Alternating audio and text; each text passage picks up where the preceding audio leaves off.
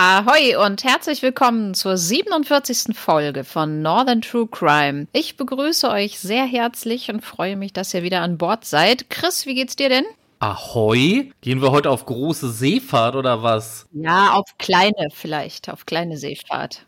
Herzlich willkommen von mir. Ich grüße euch da draußen, ich grüße dich, Nicole. Und ja, wenn du schon so anfängst, da bin ich natürlich gespannt. Dann leg mal los, was steht heute an? Ja, beziehungsweise ich habe mich ja entschieden, nachdem wir das letzte Mal so was Brutales hatten, was mich wirklich ganz schön mitgenommen hat, muss ich ganz ehrlich sagen. Da habe ich mir gedacht, ich mache jetzt mal so ein bisschen was Heiteres, sage ich jetzt mal so. Und da habe ich mir überlegt, wir gehen in den hohen Norden und zwar in die Gegend um Kiel.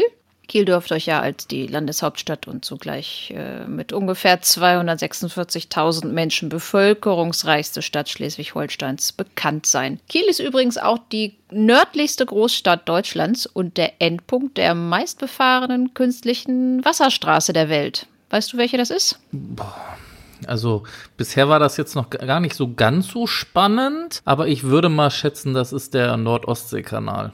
Jawohl, sehr gut. Und in dieser Folge dreht es sich auch um die Ostsee. Wir gehen in den August 2019. Der 52-jährige Kieler Christoph K. kauft sich ein kleines Kajütboot, die Santiano, für ca. 6500 Euro. Ein Kajütboot trägt diesen Namen aufgrund der sich an Bord befindlichen Kajüte könnte man sich auch denken. Ne? Unter einer Kajüte wird ein Raum verstanden, in dem man sich aufhalten kann. So für alle jetzt mal, die es nicht so mit dem Segeln und der Seefahrt zu tun haben. Das kann so ein Wohnraum sein oder ein Aufenthaltsraum oder auch ein Schlafraum. Christoph K. plant zwei Monate später eine Fahrt mit der Santiano. Sein Ziel lautet Dänemark.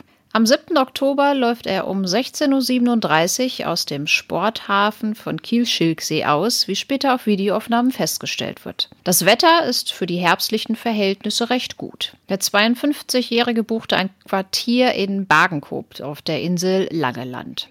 Wenn ich meinen Seeroutenplaner richtig bedient habe, dann entspricht das ungefähr 31 Seemeilen, circa 57 Kilometer. Allerdings hat mich auch dann mal interessiert, wie lange man für so eine Strecke braucht, aber das ist stark vom Boot abhängig. So durchschnittliche Kajütboote fahren 6 bis 10 Knoten, das sind 11 bis 18 kmh ungefähr. Aber wie gut man vorankommt, ist natürlich auch sehr abhängig von Faktoren wie Wind, Wetter, Strömung und so weiter. Fest steht jedenfalls, dass Christoph K. nicht in Bagenkop ankam und auch kein Lebenszeichen von sich gibt. Drei Tage später, am 10. Oktober, erscheint seine Ehefrau auf dem Polizeirevier in Kiel und meldet ihren 52-jährigen Partner als vermisst. Die gekenterte Santiano wird nur einen Tag darauf, am 11. Oktober, von einem Zeugen ungefähr 400 Meter vom Strand entfernt, nordöstlich von Kiel, in der Nähe von Schönberg im Kreis Plön, Kiel obentreibend entdeckt. Der Bug ragt noch aus dem Wasser. Offensichtliche Schäden am gekenterten Boot werden aber zunächst nicht festgestellt. Allerdings fehlen die Schwimmwesten und auch das Schlauchboot. Eine groß angelegte Suchaktion nach Christoph K. verläuft allerdings ergebnislos. Es wird zunächst von einem Ertrinkungstod ausgegangen, denn es wurde ja an dem Boot keine Beschädigung festgestellt. Es scheint sich also um ein tragisches Unglück gehandelt zu haben. Naja, so scheint es. Aber dann wäre die Geschichte ja auch schnell erzählt und nichts für unseren True Crime Podcast. Ah, ich dachte, jetzt wären wir dann schon durch für heute. Also wäre eine kurze Folge, ne? Da werden die Hörerinnen aber enttäuscht, glaube ich. In der Folgezeit fallen den Ermittlern der Kripo einige Ungereimtheiten auf. So stellt ein beauftragter Sachverständiger fest, dass das kleine Motorboot offenbar am Innenbordmotor manipuliert wurde. Außerdem fehlt im Rumpf die Lenzschraube. Das ist auch eine Ablassschraube, da kann das Wasser denn mal rausfließen. Sie verschließt die kleine Öffnung am Rumpf oder am Heck des Bootes und das Boot konnte dadurch wie durch ein Leck Wasser aufnehmen und wäre auf Dauer dann gesunken.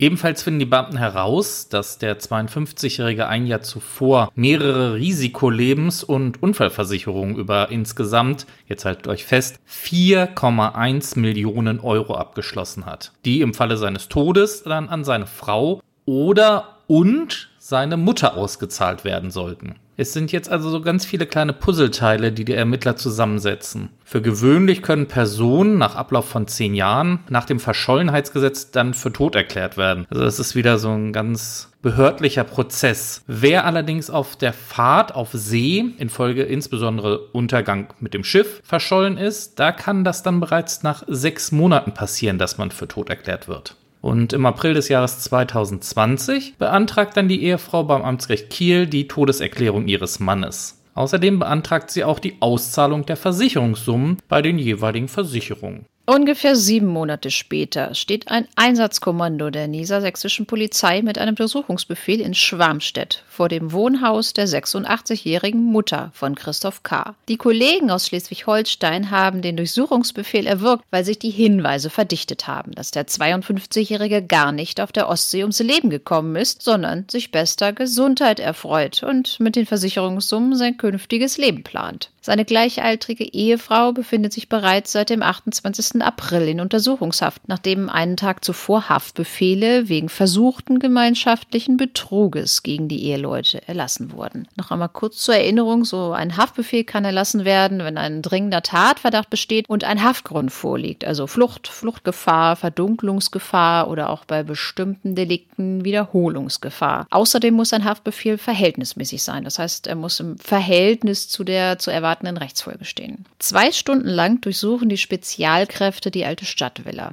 Auf dem Dachboden schließlich sieht ein Beamter im Schein seiner Taschenlampe hinter Kisten etwas aufblitzen. Beim genauen Hinsehen entpuppt es sich als der Ehering des Beschuldigten, Christoph K. Er wird noch am selben Tag dem Haftrichter vorgeführt, der ihm den Haftbefehl verkündet und ihn direkt in die Justizvollzugsanstalt schickt. Kurz nach seiner Festnahme bezeichnet der Beschuldigte sein Vorhaben als hirnrissig. Er bedauere, seine hochbetagte Mutter und seine Ehefrau da reingezogen zu haben. Den Vorwurf eines ernsthaften Betrugsversuches weist sein Verteidiger jedoch vor dem Haftrichter zurück. Ohne Vorlage einer Sterbeurkunde habe die Familie nicht die geringste Chance auf eine Auszahlung gehabt. Der 52-jährige Beschuldigte ist der Polizei übrigens kein Unbekannter. Er wurde bereits wegen Betruges verurteilt, aber das Urteil ist noch nicht rechtskräftig. Die Mutter des Beschuldigten äußert sich nicht zu den Vorwürfen. Ihr Eigenheim ist laut Kripo noch mit 183.000 Euro Darlehen belastet. Auch der Beschuldigte lässt sich nicht konkret zu den Anschuldigungen ein. Bisher haben die Beamten also nur die Aussage der Ehefrau. Der Beruf und die Staatsangehörigkeit des Mannes sind zum Beispiel schleierhaft bzw. ungeklärt, weil er auch hierzu keine Aussagen macht. Der Haftbefehl gegen die Ehefrau wird nach kurzer Zeit gegen Auflagen außer Vollzug gesetzt. Sie kann die JVA zunächst verlassen. Und währenddessen erhebt schließlich die Kieler Staatsanwaltschaft Anklage gegen den inzwischen 53-Jährigen, seine Mutter und seine Frau wegen gemeinschaftlichen versuchten Betruges in einem besonders schweren Fall in 14 Fällen. Das Verfahren gegen die Mutter des Angeklagten wird vor Beginn des Prozesses wegen derer angeschlagener Gesundheit abgetrennt. Sie ist bei der Hauptverhandlung also nicht anwesend. Der erste Prozesstag vor der fünften Strafkammer des Landgerichts Kiel am 9. Dezember 2020 besteht dann nur aus der Verlesung der Anklageschrift. Die Staatsanwältin verliest, dass offenbar im Sommer 2018 das Ehepaar und die Mutter des Angeklagten in Schwarmstedt beisammensaß und den Tatentschluss fasste. Sie trägt vor, dass das Trio in den folgenden Monaten 14 Risikolebensversicherungen und Unfallversicherungen abschloss, über jeweils mehrere hunderttausend Euro. In acht Fällen war die Mutter begünstigt, in den anderen sechs Fällen die Ehefrau. Nachdem der Angeklagte seine Bootstour begann und das Boot vor Schönberg durch Volllaufen zum Kentern brachte, setzte er sich in ein motorisiertes Schlauchboot. Wo genau er an Land ging und wie er von dort nach Hamburg in sein erstes Versteck kam, ist unklar. Dort hielt er sich bis November bei einer Bekannten seiner Frau auf, danach bei seiner Mutter in Schwarmstedt.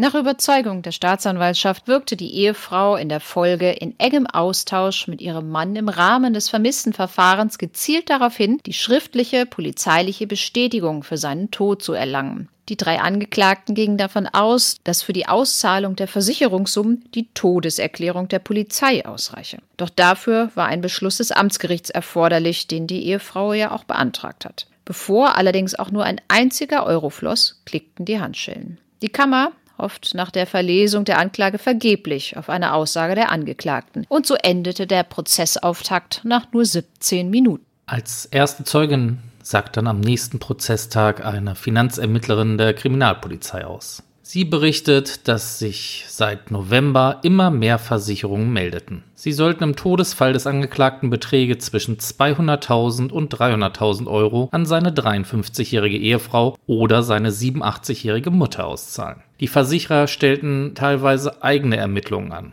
Jeden Monat zahlte die Familie 589 Euro Prämien in ihr millionenschweres Versicherungspaket ein. Eine ähnliche Summe musste das angeklagte Ehepaar als Miete für die Wohnung in Kiel zahlen. Ermittlungen ergaben, dass die Mutter ihren Sohn mit monatlich 1000 Euro unterstützte.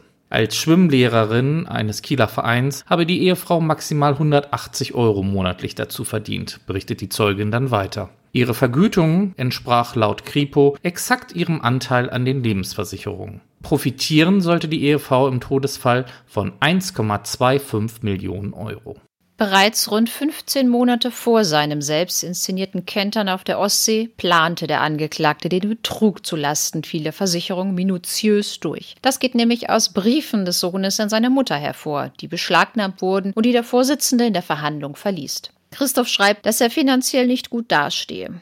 Die Lage ist beschissen, schreibt er damals an seine Mutter. Legal kommen wir nicht mehr auf einen grünen Zweig. Sie bräuchten nun einen Plan, der alle unsere Krisenherde unter einen Hut bringt. Dafür sei Kreativität erforderlich. In seinem Brief, den er fröhlich mit Hallöchen, liebe Mama beginnt, kommt der Sohn von charmanten Schilderungen einer Sommerreise nach Hannover mit Straßencafés und Einkaufstour schnell auf die desolaten Finanzen. Dass er mangels Kreditwürdigkeit nicht mal billiges Internet buchen könne, gehört dabei noch zu den Peanuts. Offen schreibt der Arbeitslose, der zuletzt studierte, von näher rückenden Strafverfahren wegen Steuerdelikten, verbotenem Glücksspiel, Betrug und Falschaussage vor Gericht. Um seinen Kopf aus der Schlinge zu ziehen, habe er sogar vergeblich eine Verfassungsklage auf den Weg gebracht. Die Abweisung der Klage erhöhte aber nur die fünfstelligen Verfahrenskosten. Jedoch stand das Ehepaar sowieso finanziell nicht gut da, denn bei 460 Euro Hartz IV plus 420 Euro Wohngeld sind keine großen Sprünge möglich, geschweige denn eine Tilgung der Schulden in Sicht. Der Angeklagte berichtete nun von seiner Vision, bei der er seinen Tod vortäuscht, um die Lebensversicherung zu kassieren. Es müsse wie eine Verkettung von unglücklichen Umständen aussehen. Er denke so an 12 bis 15 Versicherungen, deren Auszahlungen auf Schweizer Girokonten zu erfolgen habe. So bleiben wir unter dem Radar.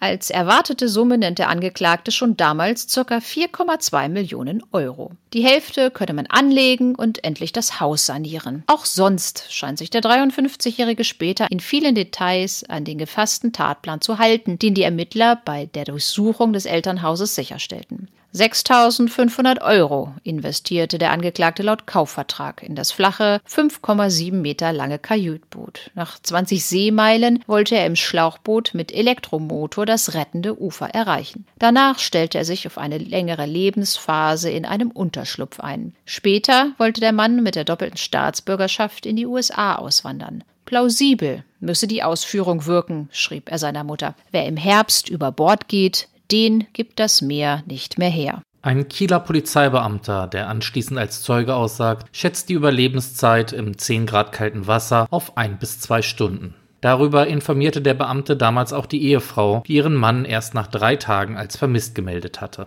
Dabei wunderte sich der Polizist schon damals, dass die Frau so gleichgültig reagierte. Ich hätte mit mehr Emotionen gerechnet. Zur Sprache kommen während des Prozesses auch nähere Details der bereits laufenden Strafverfahren gegen den Angeklagten. So soll er in Niedersachsen Stiftungsgelder in fünfstelliger Höhe veruntreut haben. In Kiel wird ihm das Erschleichen eines 50.000 Euro Kredits vorgeworfen. Als Nachweis seiner Bonität soll er mit Erfolg eine solide Festanstellung bei der Deutschen Krebshilfe vorgespiegelt haben. Im Laufe des Prozesses hebt die Kammer dann aber auch den Haftbefehl gegen den Hauptangeklagten auf und verfügt die Entlassung des Mannes aus der Untersuchungshaft. Nach Ansicht der Kammer liegt ein tragfähiger Haftgrund nicht mehr vor, da nach aktuellem Verfahrensstand der dringende Tatverdacht überwiegend entfallen ist. Das erläutert dann ein Pressesprecher des Landgerichts. Also, wie Nicole schon vorhin erklärt hat, gibt es keinen Anlass mehr für einen Haftbefehl. Die Staatsanwaltschaft fordert in ihrem Plädoyer mehrjährige Haftstrafen. Der 53-jährige Angeklagte und seine gleichaltrige Frau hätten sich gemeinschaftlich als Mittäter handelnd des versuchten Betruges schuldig gemacht. Die Tat wertet die Staatsanwaltschaft als besonders schweren Fall und beantragt deshalb für den Angeklagten vier Jahre Haft und für seine Frau zwei Jahre und zehn Monate Freiheitsstrafe. Der Tatplan sei gründlich schiefgegangen. Er war dilettantisch und musste ständig nachgebessert werden, stellt die Staatsanwältin fest. Die Angeklagten gingen davon aus, dass die einfache Todesmeldung ausreichen würde, um das Geld zu erhalten, sagt die Staatsanwältin. Doch die Versicherungen forderten unter anderem die Todeserklärung eines Amtsgerichts ein, was die Auszahlung mindestens sechs Monate verzögert hätte. Die Strafandrohung bei einem besonders schweren Fall beträgt übrigens ein Jahr bis zu zehn Jahre Freiheitsstrafe. Die Verteidigung sieht es so, dass die Angeklagten in Vorbereitungshandlungen stecken blieben, als sie den Tatplan schmiedeten und Versicherung täuschten.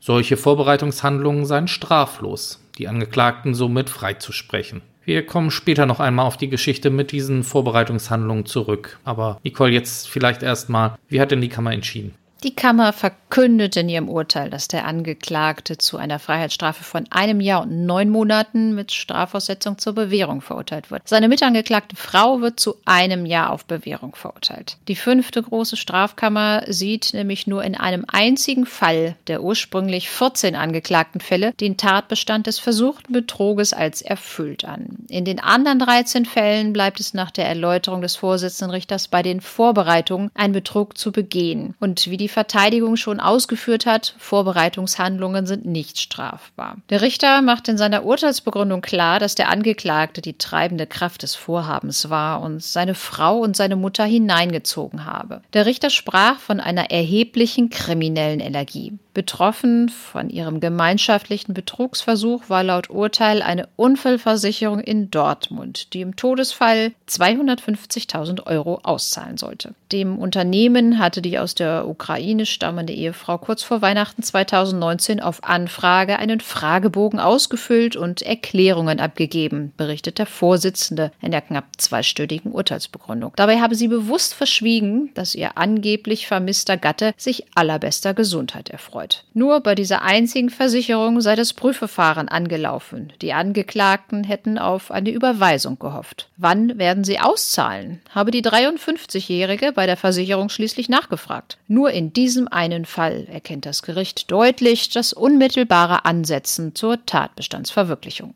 Im Umgang mit den anderen 13 Versicherungen sieht die Kammer zwei Indizien für die Überzeugung des Ehepaars, man werde abkassieren. So habe man nach dem vorgetäuschten Tod im Oktober 2019 auf der Ostsee überall Schadensanzeigen und Versicherungsscheine eingereicht und bereits Pläne gemacht, was man mit dem erschwindelten Millionen anfangen werde.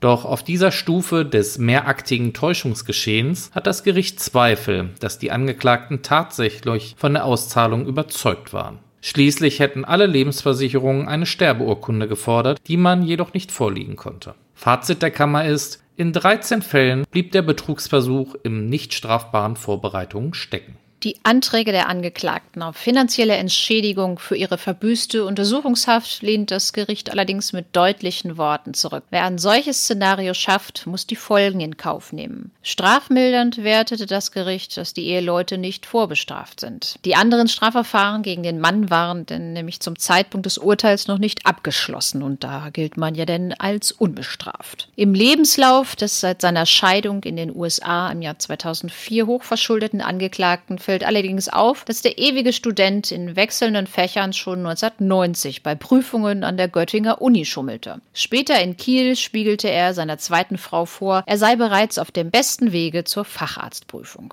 Im Jahr 2018 ließ sich der Hartz-IV-Empfänger von seiner hochbetagten Mutter den Einstieg in ein Studium der Rechtswissenschaft mitfinanzieren, das er laut Urteilsbegründung allerdings bald schleifen ließ. Gleichzeitig entwickelte er mit hoher krimineller Energie die Pläne seines erträumten Millionenkubs. Nach der Urteilsverkündung erklärt die Staatsanwaltschaft Revision einlegen zu wollen. Die Grenze zwischen Versuch und Vorbereitung sei schwer zu ziehen. Ab dem Moment, als den Versicherungen der vermeintliche Tod des Mannes gemeldet wurde, sei diese Grenze überschritten gewesen. So sieht es die Staatsanwaltschaft. Die Kernfrage für die Strafbarkeit eines versuchten Versicherungsbetruges ist, ob die Angeklagten noch in Vorbereitungshandlungen waren, wovon die Verteidigung halt ausgeht, und diese Vorbereitungshandlungen wären dann straffrei. Andernfalls wäre es juristisch als versuchter Betrug zu werten, wenn sie bei der Mitteilung des angeblichen Todesfalls bei der Versicherung überzeugt waren, dass diese ohne weitere Nachfragen oder Prüfungen die Versicherungssummen auch auszahlen würden.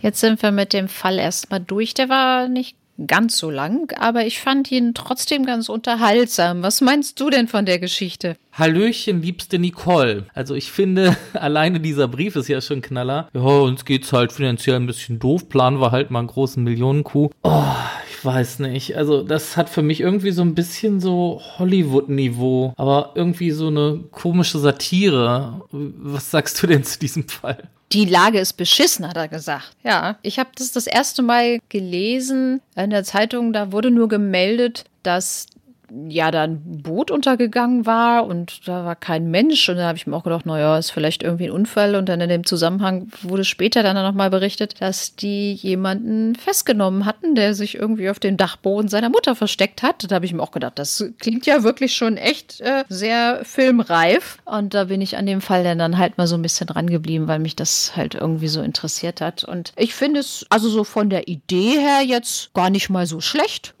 Aber ich muss auch ehrlich sagen, die haben ja nun schon ganz schön, äh, also die, die waren ja dadurch, dass die so viele Versicherungen hatten. Also ich meine, wenn man das jetzt so man hat ein bisschen Schulden und denkt sich so, okay, wir äh, probieren da mal was, aber muss ich denn da gleich mit 4,1 Millionen? Bisschen größenwahnsinnig. Ja, größenwahnsinnig könnte man sagen, genau. Also da, ich meine, wenn man sagt, ja, so man will da Häuschen der Mutter renovieren und vielleicht die Schulden abbezahlen, hätte da vielleicht auch eine Million gereicht oder so. Also von daher äh, finde ich 4,1 Millionen ist echt eine Ansage, äh, was die sich da äh, geleistet haben. Und ähm, ja, ich, ich denke mal auch, dass der Angeklagte selber wirklich da die wie der Richter auch gesagt hat, die treibende Kraft dahinter war. Und er hat seine Mutter und seine Frau da wahrscheinlich wirklich ja überredet und da echt so mit reingezogen. Ne? Was ich mich bei dem Fall frage, ich habe ja auch eine Risikolebensversicherung abgeschlossen.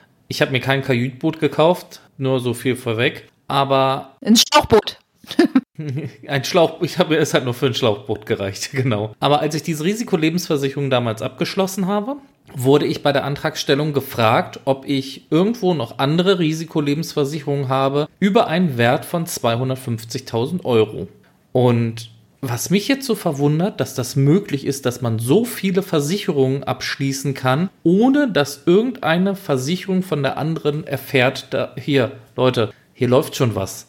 Das hat mich echt gewundert. Ja, äh, die haben das wahrscheinlich. Das ist mir ja mit Versicherung, aber in einem ganz anderen Zusammenhang irgendwie auch mal äh, geraten worden. Also wenn man da wahrscheinlich vielleicht, also es ist auch so, wenn, wenn du jetzt wirklich von einer Versicherung zum Beispiel schon mal abgelehnt wurdest und die anderen Versicherungen fragen denn dann auch, ja, sind sie schon mal abgelehnt worden von irgendeiner Versicherung, dann musst du dann natürlich dann auch wahrheitsgemäß antworten. Du musst dann dann ja sagen. Ist dann natürlich blöd, wenn du einmal abgelehnt wurdest und die Versicherung gucken dann dann, glaube ich, auch gar nicht mehr, die interessiert das dann auch gar nicht mehr, weil sie sich, wenn sie sich denken, so, naja, wenn die Kollegen das schon einmal abgelehnt haben, dann bräuchte ich das gar nicht mehr zu prüfen. Abgelehnt ist abgelehnt, das interessiert mich nicht, den will ich nicht. Und von daher haben die das wahrscheinlich auch so gemacht, wie ich das mal gehört hatte. Man macht einfach bei ganz vielen Versicherungen, also es gibt ja nicht nur ein Unternehmen, die so Risikolebens- und Unfallversicherungen anbieten, macht einfach bei ganz, ganz vielen Versicherungen gleichzeitig die Anfrage. Und dann kriegen die Versicherungen das, glaube ich, untereinander so schnell gar nicht mit dass da andere Versicherungen schon bestehen oder du musst auch gar nicht antworten und sagen, ja, ich habe schon andere Versicherungen abgeschlossen über mehr als 250.000 Euro. Weißt du? Aber ist das dann nicht vielleicht sogar ein Grund für die Versicherung, dann später zu sagen, wenn sie es dann rausgehen, ja, pff, dann besteht falsche Angaben, gar kein Versicherungsschutz von unserer Seite und sie kriegen keine Kohle? Ja, ja, aber wenn der die alle, was weiß ich, sag jetzt einfach mal zum ersten Vierten abgeschlossen hat. Ach so, meinst du? Hm. Ja, jetzt hast du es verstanden. Hm, ja. Aber trotzdem schräg, also echt schräg. Aber auch diese Ideen, also ich weiß nicht. Ich kann dem Ganzen nicht viel abgewinnen. Kannst du mir vielleicht schon mal was sagen? Gibt es da schon Infos? Hat die äh, Staatsanwaltschaft wirklich Revision eingelegt oder ich konnte es jetzt nicht so richtig feststellen, aber sie haben es ja angekündigt, weil die Staatsanwaltschaft ja nicht so der ganz der Meinung war, wie die Kammer da entschieden hat. Ich denke mal, die wollen, dass der BGH da vielleicht mal drüber guckt, ob das alles so in Ordnung war, weil ich meine, die sind jetzt, oder vielleicht ist es auch so ein bisschen Taktik, weil da laufen ja noch andere Verfahren gegen den Angeklagten. Wir haben dann gesagt, zum Zeitpunkt des Urteils war der da weiter noch nicht groß vorbestraft, weil die Verfahren halt noch liefen. Vielleicht wollen sie jetzt dann auch so ein bisschen, ich sage mal, mm, noch mal ein bisschen Zeit gewinnen oder so und dann darauf hoffen, dass die Bonn BGH vielleicht eine Aufhebung kassieren und dann dann, dann sagen ja so die anderen Verfahren, ich weiß nicht, ob die gesamtstraffähig sind, keine Ahnung, dass man denn dann halt sagt, so, man muss seine Gesamtstrafe bilden und man kommt denn dann auf jeden Fall über zwei Jahre, dass das dann nicht mehr zur Bewährung ausgesetzt werden kann. Ne? Das kann ich, kann ich jetzt nicht so genau sagen, es ist alles nur so Vermutung, aber vielleicht ist das ja auch so. Okay. Ich bin auch gespannt, aber wenn sich das wirklich bewahrheitet, dass er da Stiftungsgelder in fünfstelligen, sechsstelligen Bereichen da veruntreut hat, alter Schwede, da ist ja dann doch schon einiges an krimineller Energie vorhanden. Ja, ich glaube, wenn du so auf dieser Betrugsschiene bist, so einmal Betrüger, immer Betrüger, oder? Der hat schon vor 40 Jahren an der Uni in Göttingen geschummelt. Was? Ich glaube, da äh, macht man denn wahrscheinlich auch weiter so. Obwohl er eigentlich, glaube ich, auch schon häufig genug mitgekriegt hat, dass das nicht so läuft, wie er sich das immer so vorstellt. Weil die meisten Sachen sind ja da offenbar rausgekommen, ne? Naja, überleg mal, also ewiger Student, äh, alles möglich mal ein bisschen angefangen, nichts zu Ende gebracht, ja, das äh, deutet ja doch schon darauf hin. Aber weißt du was? An dieser Stelle mache ich mir jetzt was Schönes zu trinken und du erklärst das, was du die ganze Zeit dir wahrscheinlich schon unter den Nägeln brennt, was es mit diesen Vorbereitungshandlungen und einem versuchten Versicherungsbetrug auf sich hat. Und du machst jetzt was zu trinken, oder was? Aha. Richtig. Okay, das. Du kannst doch immer so schön. Ich muss hier erklären. Monologe führen. Das kannst du. Nein, es ging, es ging uns ja darum nochmal, wir sind ja nun auch keine Juristen, aber wir wollen es vielleicht mal wenigstens so ein bisschen erklären, was jetzt das Problem ist bei dieser Sache, weil ich habe anfangs auch gedacht, als ich das gesehen habe, so, hä, Moment mal, die haben jetzt hier 4,1 Millionen Versicherungen abgeschlossen und wollten die ja auch wirklich abkassieren. Die waren ja da fest davon überzeugt, dass sie das Geld bekommen und hinterher sagt die Kammer so, ja, nee, war ja nur ein Fall, 250.000 Euro ist nicht so viel, kriegt ja Bewährung so diese Abgrenzung zwischen dieser Vorbereitungshandlung, das, was wir gesagt haben, was strafbar ist und dem eigentlichen Versuch, der strafbar ist, war bei diesem Fall von wirklich maßgeblicher Bedeutung, weil erst wenn man diese Schwelle zum Versuch überschreitet, das gibt zwar Ausnahmen, aber dann äh, löst das erst die Strafbarkeit aus. Und äh, da stellt sich denn dann natürlich die Frage, wo ist die Schwelle zum Versuch? Welche Handlungen kann man noch dem Stadium der Vorbereitung zuschreiben und welche dem bereits des Versuchs? Und da gibt es dann den entscheidenden Paragraph 22, der lautet, eine Straftat versucht, wer nach seiner Vorstellung von der Tat zur Verwirklichung des Tatbestandes unmittelbar ansetzt. Das hört sich jetzt erstmal nicht so kompliziert an, oder? Also bis jetzt konnte ich noch dem Ganzen gut folgen. Also. Ach so, bist auch schon wieder da mit deinem Getränk. Ich dachte, du bist irgendwie eingepennt oder so. Nein, nein, noch geht's, noch geht's. Also Jetzt erklären wir vielleicht mal die fünf Phasen einer Straftat. Da könntest du wenigstens mal mithelfen, ne? Ja, gut. Aber nur, weil ich jetzt auch gestärkt bin. Also, wir fangen mal, wir fangen mal mit der ersten Phase an. Das ist der sogenannte Tatentschluss. Jede vorsätzlich begangene Straftat setzt nämlich einen Tatentschluss des Täters, den Tatbestand einer Straftat zu verwirklichen, voraus. Dieser Entschluss beruft auf einer Idee des mit krimineller Energie ausgestatteten Täters, die in der Tatplanung umgesetzt wird. Dieser Entschluss ist strafrechtlich ohne Bedeutung, solange dann der Täter über seinen Entschluss schweigt und niemanden einweiht. Erhält nämlich jemand Kenntnis von der bevorstehenden Straftat, so ist er bei bestimmten Delikten zur Strafanzeige verpflichtet. Der Tatentschluss des Täters muss vorbehaltlos mithin unbedingt und endgültig sein. Ein Beispiel jetzt für einen Tatentschluss ist die alleinige Begehung eines Wohnungseinbruchdiebstahls zum Beispiel und dann das Schweigen über den Plan. Dann kommen wir zum nächsten. Das ist die Tatvorbereitung. Denn auch diese Vorbereitungshandlungen sind in der Regel noch straflos. Das sind Verhaltensweisen, die erst die Bedingungen für die anschließende Tatverwirklichung schaffen sollen. Hierzu gehören zum Beispiel die Planung des Tatorts, der Tatablauf, die Tatzeit. Der Tatablauf soll ja ohne Zeugen oder Hinterlassen von Spuren auch verlaufen. Es sollen Tatmittel beschafft werden, sowas in der Richtung. Und diese Vorbereitungshandlungen zu schweren Verbrechen sind allerdings Straftatbestände, aber in unserem Fall ist das keiner gewesen. Wenn wir jetzt mal bei diesem Wohnungseinbruch bleiben, da wäre das jetzt das Beispiel, dass der Täter die Wohnung schon mal auskundschaftet, äh, wo er denn am nächsten Samstag einsteigen will. Dazu besorgte sich denn dann auch entsprechendes Werkzeug. Das läuft noch unter Tatvorbereitung und ist, wie gesagt, noch straflos. Nach der Tatvorbereitung tritt dann Phase 3 in Kraft und das ist der Versuch. Und ein Versuch liegt vor, wenn der Täter nach der Vorbereitung der Tat zur Verwirklichung des Tatbestandes unmittelbar ansetzt, also keine weiteren Vorbereitungshandlungen mehr bis zur Tatverwirklichung erforderlich sind. Das Versuchsstadium erstreckt sich auf die Handlungen, die im ungestörten Fortgang unmittelbar zur Tatbestandserfüllung führen sollen oder im Zusammenhang mit ihr stehen. Mit dem Rücktritt vom Versuch kann sich der Versuchstäter von seiner Strafbarkeit befreien. Das machen wir jetzt mal weiter bei unserem Einbruchsdiebstahl. Das wäre dann zum Beispiel, wenn der Täter anfängt, die Terrassentür aufzubohren und dringt dann in die vorgesehene Wohnung gewaltsam ein und durchsucht diese halt nach Wertgegenständen.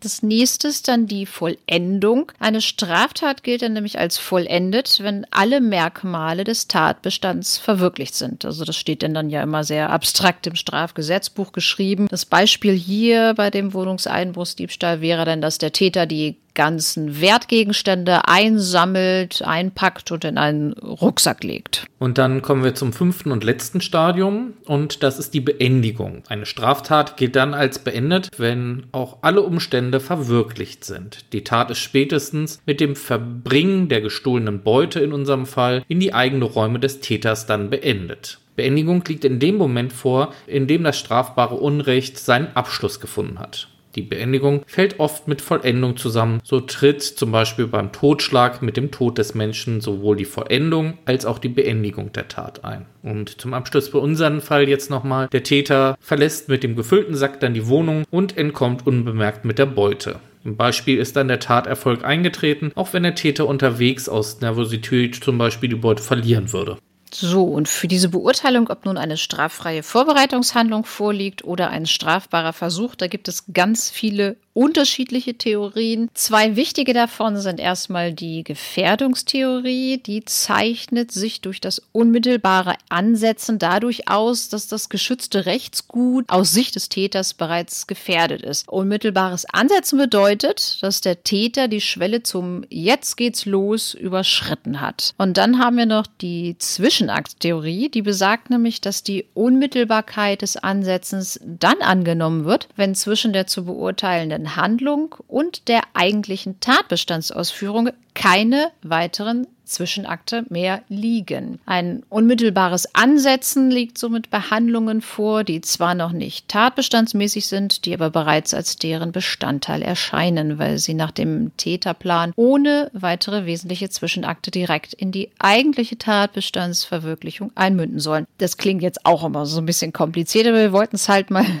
so ein bisschen aufdröseln. Also wir haben dann nämlich nochmal bei diesem Wohnungseinbruchsdiebstahl. Wie wäre es denn zum Beispiel, wenn jemand einen Tatentschluss zu einem Wohnungseinbruchsdiebstahl gefasst hat, einen Tatplan geschmiedet hat und nun mit seinem Tatwerkzeug auf der Terrasse steht und die Tür aufbohrt. Zwischenzeitlich geht aber das Licht an und der Täter flüchtet nun. Chris, was meinst du? Liegt hier denn jetzt ein Versuch vor oder handelt es sich um eine straffreie Vorbereitung? Wir haben ja die einzelnen Phasen der Tat schon mal auf, also erklärt hier oben. Wir haben in Phase 1 den Tatentschluss und Phase 2 die Tatvorbereitung. Wie ist das jetzt mit der Phase 3? Meinst du, der Versuch liegt davor oder läuft das alles noch unter straffreier Vorbereitung? Ja, das ist alles relativ schwierig immer zu fassen und darum geht es häufig auch vor Gericht. Diese, ja, wann ist diese Schwelle übertreten? Die Frage ist ja, wie, ist er von alleine jetzt zum Beispiel darauf gekommen, dass er abhauen will oder wurde er gestört? Das ist ja zum Beispiel auch so eine Sache. Das Licht ist angegangen und da hat er so ein bisschen Angst bekommen und ist dann, dann geflüchtet. Tja, also. Schwierig, ne? Merkst du selber.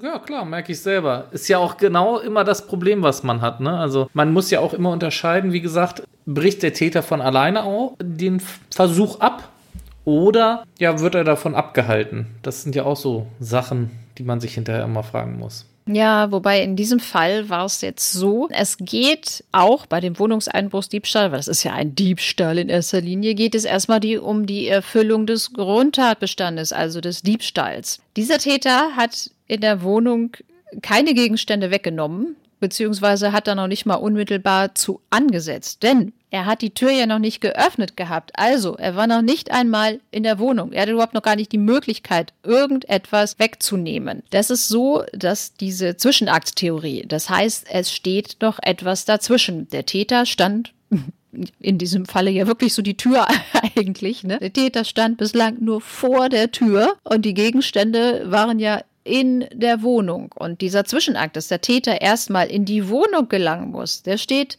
dazwischen. Und in diesem Fall war das so, dass das nicht zu einer Bestrafung geführt hat. Zumindest jetzt nicht äh, zu einer Bestrafung wegen Wohnungseinbruchsdiebstahls, weil, ja, wie gesagt, hat ja nichts weggenommen. Aber wenn er dann natürlich äh, die Tür schon aufgebohrt hat oder aufgehebelt hat, so, also so halb, er war halt noch nicht drin, er hat angefangen, dann ist er wahrscheinlich wegen ja, Sachbeschädigung oder vielleicht auch je nachdem, wo das Haus oder die Wohnung da lag, vielleicht auch wegen ja, Hausfriedensbruchs verurteilt worden. Aber in diesem Fall ist es so, dass da keine Verurteilung erfolgt ist wegen des Wohnungseinbruchsdiebstahls. Genau, das wäre jetzt auch das gewesen, was ich jetzt noch gesagt hätte, dass dann aber wahrscheinlich mindestens eine Sachbeschädigung vorliegt. Oder ein Hausfriedensbruch. Ist ein Versuch des Hausfriedensbruchs vielleicht auch möglich gewesen? Wenn das jetzt aber zumindest ein, ein richtiges Grundstück war, sage ich jetzt mal so, was vielleicht eingezäunt war oder so, dann war das eigentlich auch ein Hausfriedensbruch. Ne? Interessant. Aber ihr merkt schon, Jura und Rechtswissenschaften müssen nicht immer trocken und langweilig sein. Man kann das Ganze auch spannend gestalten.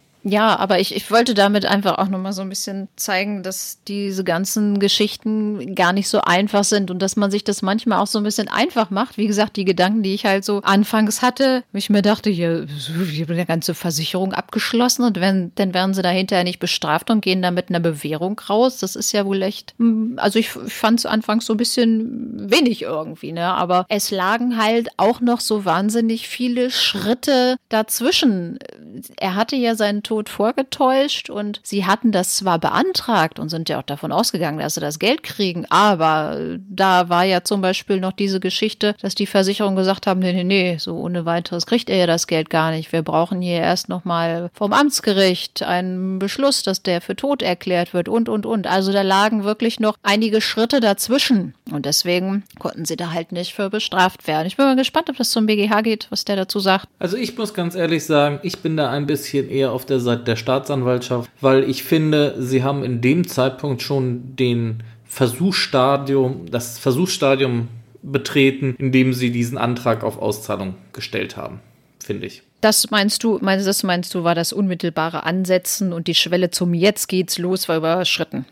Finde ich schon, ja. Weil sie haben ja nicht mehr damit, nicht damit gerechnet, dass sie noch was nachreichen müssen. Sie haben das ja so dämlich geplant, dass sie nicht wussten, dass sie noch eine Sterbeurkunde brauchen und weil sie halt gedacht haben, dass diese Todesmitteilung der Polizei ausreichend ist. Genau, ne, das verstehe ich auch. Also den Gedanken hatte ich dann dann zwischendurch auch mal, aber äh, es gibt noch ganz, ganz viele andere Theorien bei der, bei der Beurteilung, ob das jetzt Vorbereitungshandlungen sind oder äh, wirklich ein Versuch. Ähm, ich ich habe mich da mal zwischendurch so ein bisschen eingelesen und irgendwann hatte ich keine Lust mehr, weil das so wahnsinnig kompliziert ist. Ich habe die Urteilsgründe auch nicht gelesen, weil ich sie noch nicht gefunden habe. Also was die Kammer da jetzt nun genau für Theorien angenommen hat, weiß ich gar nicht. Aber ich kann auch wirklich die Meinung der Staatsanwaltschaft gut verstehen, dass die wirklich sagen, die haben ja das alles Stufe 1 und Stufe 2 war ja erfüllt und es ist wirklich so, dass die da ja auch die ganzen Anträge gestellt haben und sind auch wirklich davon ausgegangen, dass die jetzt die Kohle kriegen. Sie haben die Kohle verplant und pff, ja, also das, da steht für mich eigentlich auch die Möglichkeit, dass der BGH vielleicht dann, sagt, nö, da war wirklich die, das unmittelbare Ansetzen schon da, die Schwelle war da überschritten. Sind wir mal gespannt, was da eine, eine Akte mehr auf dem Tisch des BGH. Wir müssen mal gucken, ob wir unsere anderen Fälle vielleicht auch nochmal überprüfen, dass wir unseren Hörern nochmal sagen können, wie das da so läuft. Ich hatte dir ja neulich gesagt, die eine, ich weiß gar nicht mehr, welche Folge das war. Folge du kennst 8. unsere ja alle auswendig.